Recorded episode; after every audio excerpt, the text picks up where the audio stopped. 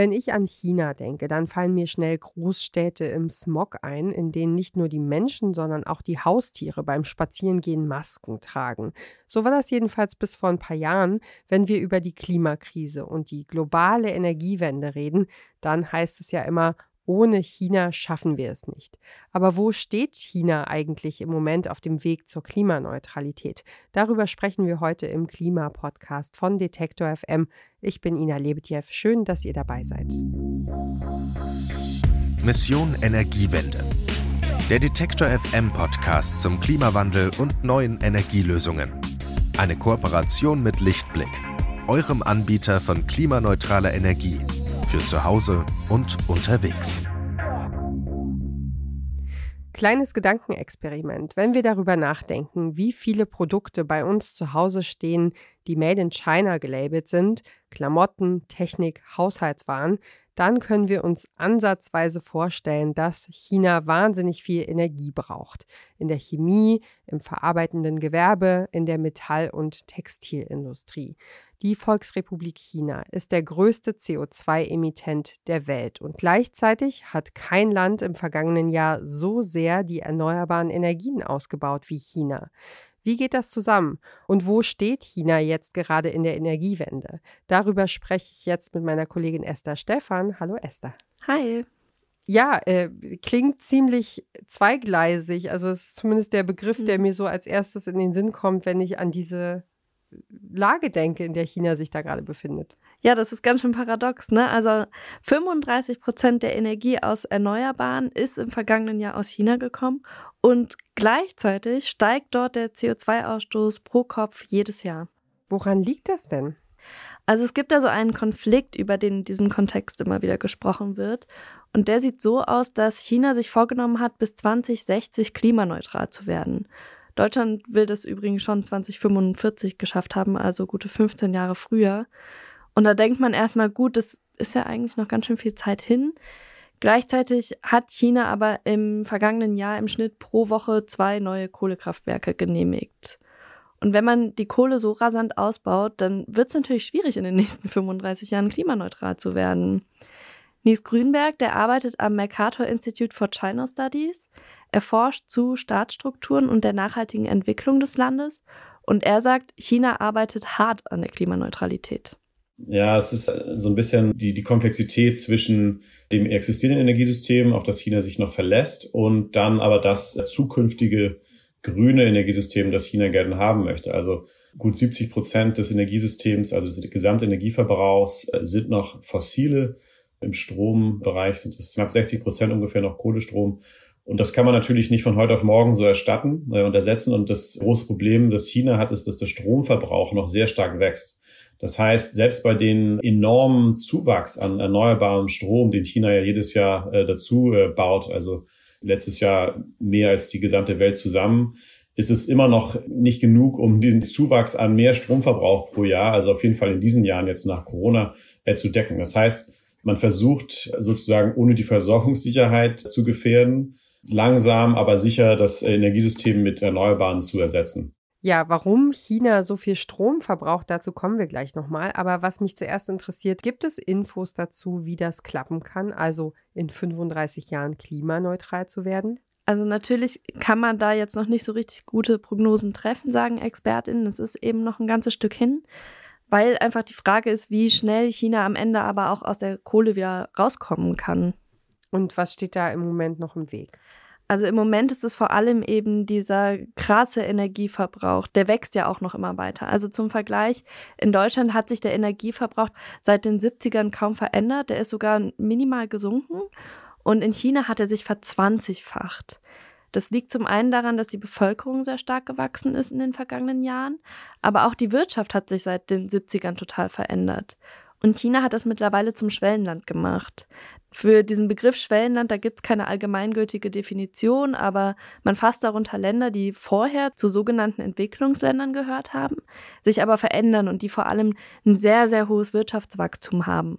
Und das spiegelt sich in China zum Beispiel im Energieverbrauch wieder. Aber laut Nies Grünberg ist der eben nicht der einzige Faktor, der in Chinas Energiewende mit reinspielt. Na, einmal das Energie, der, der, Wachstum vom Energieverbrauch, vom Stromverbrauch. Die Chinesen brauchen immer noch äh, jedes Jahr mehr Strom.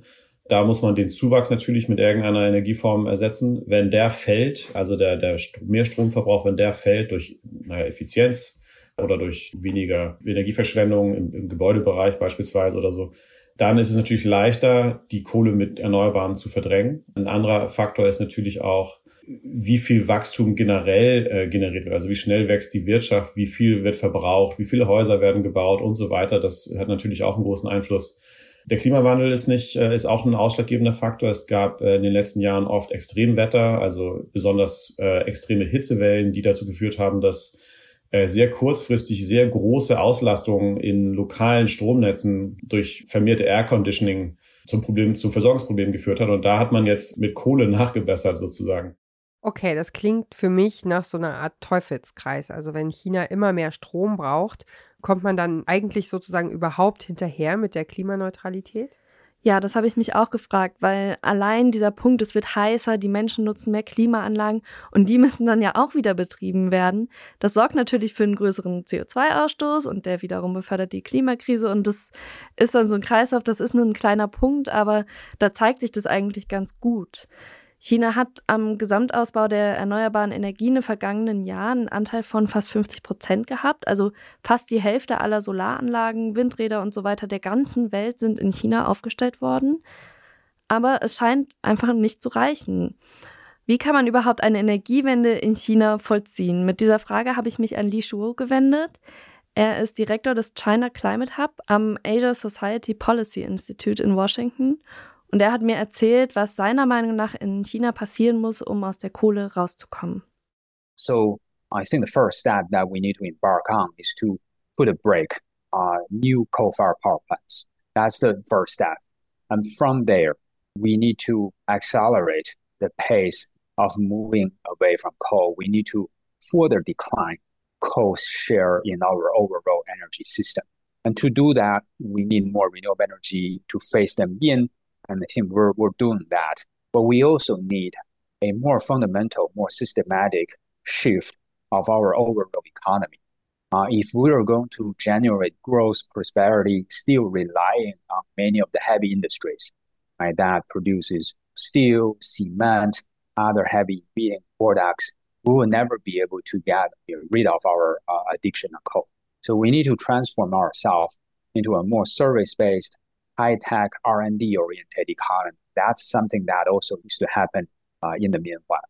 Li Shuo sagt also keine neuen Kohlekraftwerke, noch mehr erneuerbare Energien. Und er sagt eben, es ist auch wichtig, die gesamte Wirtschaft in den Blick zu nehmen.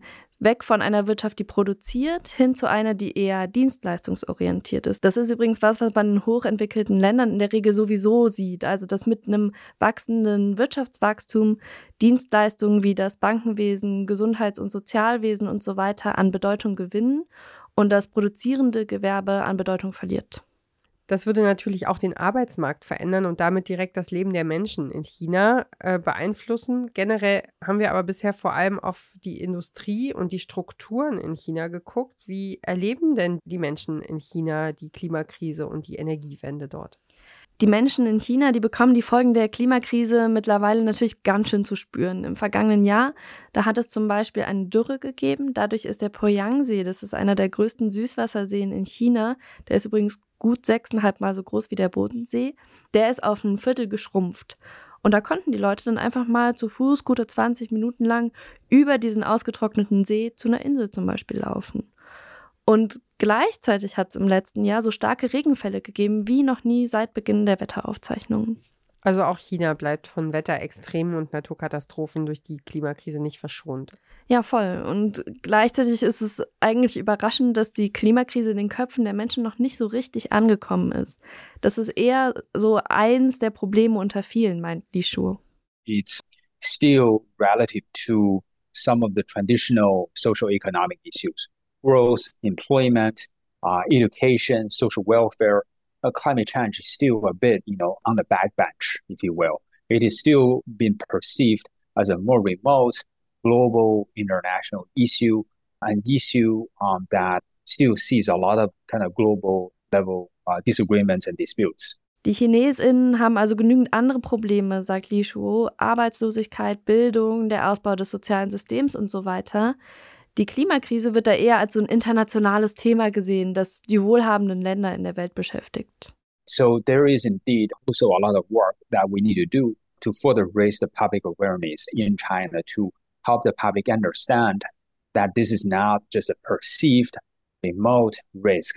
This is indeed something that is already affecting uh, the global ecosystem and at the end of the day will affect all the individuals in the country. And, you know, if you look at the most recent years, in particular, the summers over the last few years, China uh, is indeed affected significantly by severe weather events. We had, you know, a series of floods last summer in some of our major urban population centers, including Beijing, the capital city. So the climate impacts are becoming real and people are feeling it. And I'm hoping that this, over the long term, will become an additional driver for China's climate action. Eine kurze Unterbrechung für unseren Werbepartner.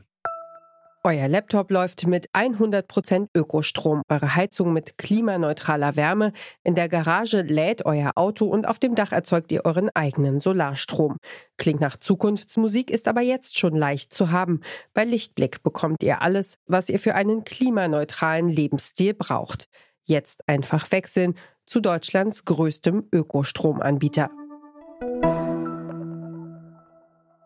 Die Wirtschaftsbeziehungen zwischen Deutschland und China sind intensiver denn je, sagen Fachleute. Und das, obwohl es schwierige Rahmenbedingungen gibt. Klar, wir arbeiten mit China zusammen, aber politisch, wenn es zum Beispiel um den Umgang mit Russland oder Taiwan geht, dann gibt es da einfach eine Menge Differenzen.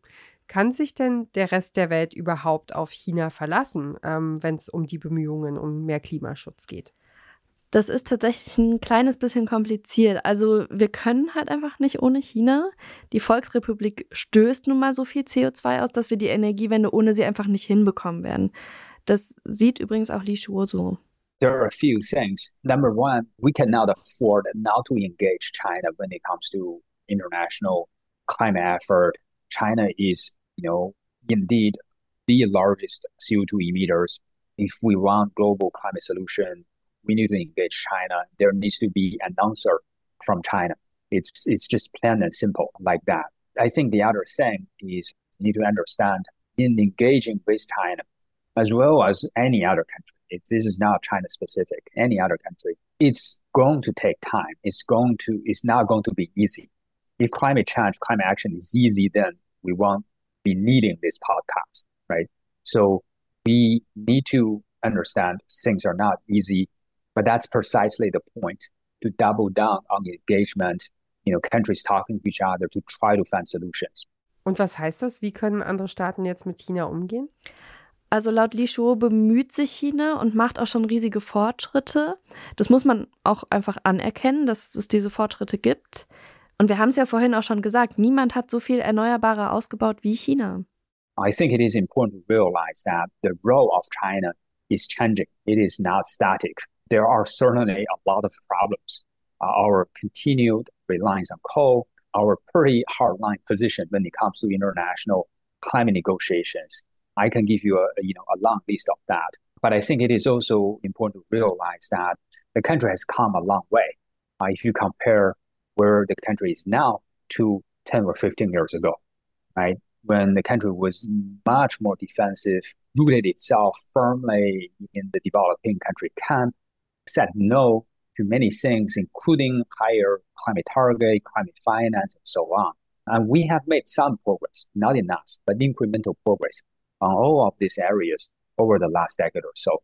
And this is, you know, to a large extent as a result of uh, the international uh, climate negotiation process. Li Shuo findet also, wir sollten China als einen Staat im Wandel begreifen und auch sehen, dass China sich im Vergleich zu vor einigen Jahren schon total verändert hat, auch in seiner Position zur Klimakrise. Und auch Nies Grünberg ist übrigens der Meinung, dass China Klimaschutz wirklich voranbringen will. Ich bin schon der Meinung, dass die Regierung es ernst meint mit den Klimazielen. Sie meint es auch sehr ernst, vielleicht sogar ernster als wir mit der Energiewende. Die Energietransformation in China ist das eigentliche, das wesentliche Projekt, das China in Angriff genommen hat, das dann sozusagen diesen Klimaeffekt als positiven Nebenwert hat. Da gibt's einmal die Verkehrswende. Also China setzt natürlich auch noch viel stärker und viel schneller als, äh, als Europa auf äh, Elektromobilität. Da gibt's den Ausbau von öffentlichen elektrifizierten Transportformen.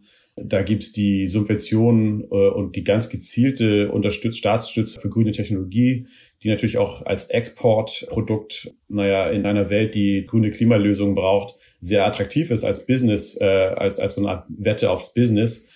Und das sind die Punkte, in denen China einfach nach vorne prescht. Nicht so sehr in der internationalen Klimapolitik. Da ist man eher konservativ und hofft, dass sozusagen diese Transformation, die man zu Hause jetzt unterstützt, dann in einigen Jahren auch zu den Klimaeffekten führt. Klima als Business, das könnte also so ein Teil der Antwort sein. Es ist jedenfalls so, das ist das, was gerade passiert, dass E-Autos oder Solaranlagen einfach ein riesiges Geschäft sind. Und auf dieses Geschäft setzt China. Und weil wir in Deutschland ja immer gerne auch ein bisschen ungläubig auf solche Projekte schauen, habe ich Nies Grünberg vom China-Forschungsinstitut MERIX nochmal gefragt, ob diese Idee, Klimaschutz als Geschäft zu sehen, etwas ist, von dem wir uns vielleicht auch was abschauen können, von dem wir auch lernen können vielleicht. Man kann sagen, im Lernen von China, man kann aber auch sagen, dass China einfach eine ganz neue Wettbewerbssituation erschaffen hat, dadurch, dass man diese massiven staatlichen und systemischen Unterstützungssysteme für grüne Technologie, für die Fertigungsindustrien in der, im, im grünen Sektor geschaffen hat. Also wenn deutsche Autobauer beispielsweise da noch mithalten wollen, dann muss einfach auch mehr naja, Industriepolitik und Unterstützung, Subventionen und auch äh, Anreize für die Verbraucher hier geschaffen werden, damit das überhaupt noch wettbewerbsfähig bleibt, unsere Produktion, unser Know-how hier in Deutschland oder Europa generell. Von daher ist es nicht, vielleicht weniger, wir lernen von China, sondern wir müssen uns an eine neue Realität anpassen, die China durch das Industriesystem schafft, das es nun mal hat. Das sind also zwei Perspektiven auf die aktuelle Situation in China. Nies Grünberg sagt, dass China eine Realität geschaffen hat, in der Klimaschutz ein Geschäft ist. Also wer baut die günstigsten E-Autos, wer die besten Solaranlagen und vielleicht auch irgendwann das erste Wasserstoffflugzeug. Li Shuo hat im Gespräch auch viel darauf geschaut, okay, wie müsste es eigentlich sein? Und in dieser Idealvorstellung fällt das produzierende Gewerbe einfach sehr viel kleiner aus, als es im Moment ist. Das braucht ja auch immer super viel Energie. Und wenn wir uns eben die Gegenwart anschauen, dann ist es momentan nicht der Weg, den China gerade einschlägt. China ist das Land mit dem höchsten Ausbau an erneuerbaren Energien und gleichzeitig auch mit dem größten CO2-Ausstoß. Wie geht das zusammen und wo steht die Volksrepublik auf ihrem Weg in die Klimaneutralität? Dazu hat meine Kollegin Esther Stephan mit Nies Grünberg vom Mercator Institute for China Studies, kurz MERIX, gesprochen und mit Li Shuo, Direktor des China Climate Hub am Asia Society Policy Institute in Washington. Danke dir für die Recherche und das Gespräch. Sehr gern. Das war's für diese Woche mit dem Klima-Podcast von Detektor FM. Neue Folgen von uns gibt es immer dienstags. Äh, wir haben heute zum Schluss noch eine ganz besondere Empfehlung für euch. Unseren neuen Storytelling-Podcast nach der Kohle nämlich. Da geht es um die Frage, was dieses große Konstrukt Strukturwandel eigentlich bedeuten soll. Unsere Kollegin Joanna Voss hat sich dafür auf den Weg gemacht ins mitteldeutsche Braunkohlerevier und erzählt Geschichten von Menschen, die genau da leben und arbeiten, wo sich durch den Kohleausstieg Strukturen komplett verändern sollen. Also super spannend, hört da auf jeden Fall mal rein. Ist ganz, ganz toll, dieser Podcast. Und wenn euch diese Folge hier gefallen hat, dann empfehlt sie gerne einem Freund, einer Freundin oder euren Liebsten zu Hause weiter. Darüber freuen wir uns sehr. Kritik, Anmerkungen und Feedback könnt ihr auch gerne loswerden per Mail an klima.detektor.fm. Wir freuen uns, wenn ihr auch in der kommenden Woche wieder mit dabei seid. Ich bin Ina Lebedjew. Macht's gut. Bis bald. Tschüss. Mission Energiewende. Der Detektor FM Podcast zum Klimawandel und neuen Energielösungen. Eine Kooperation mit Lichtblick, eurem Anbieter von klimaneutraler Energie für zu Hause und unterwegs.